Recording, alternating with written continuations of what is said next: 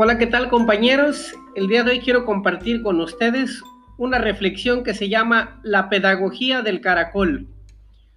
Cuando escucho este animalito relacionado con el ámbito educativo, me viene a la memoria algo que se vincula a lentitud.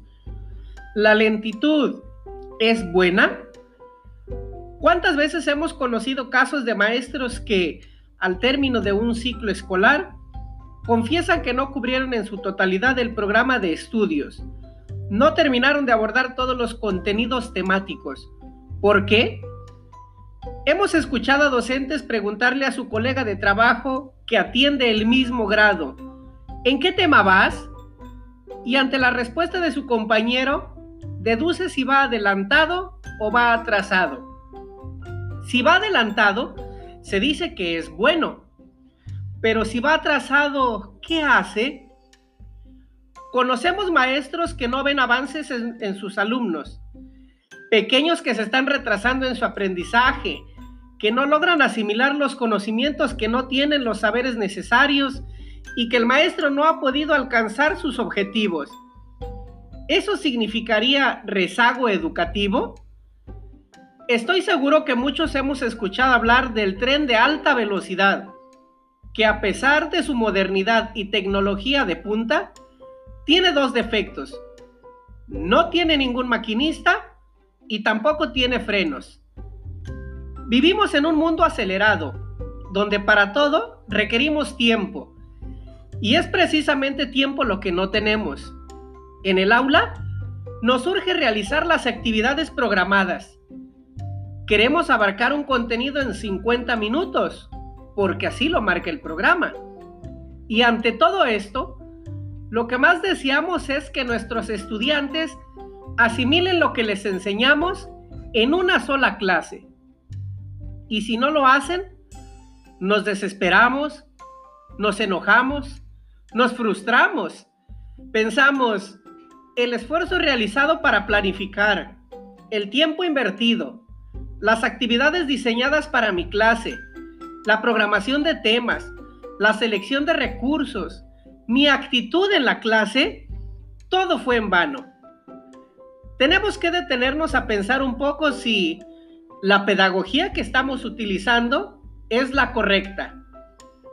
Aquí es donde entra la pedagogía del caracol, como una manera de trabajar con nuestros alumnos de una manera pausada, lenta, segura sin detenernos.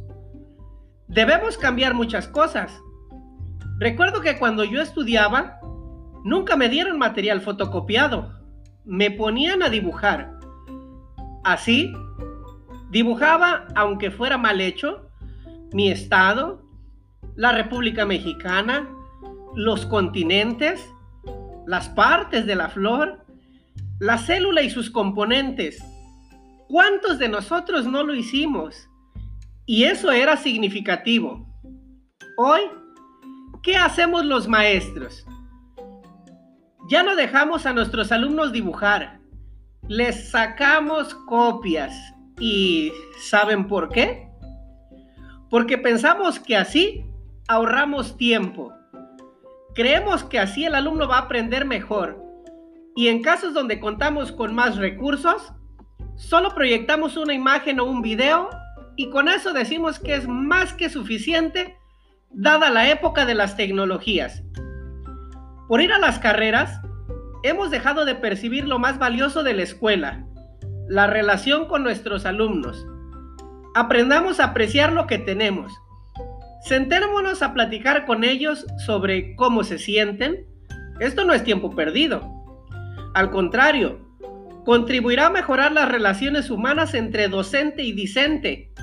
Permitirá que cuando estemos hablando, dando un tema o enseñando algo, nos pongan atención, se interesen y sobre todo que pongan empeño en hacer lo que nosotros deseamos.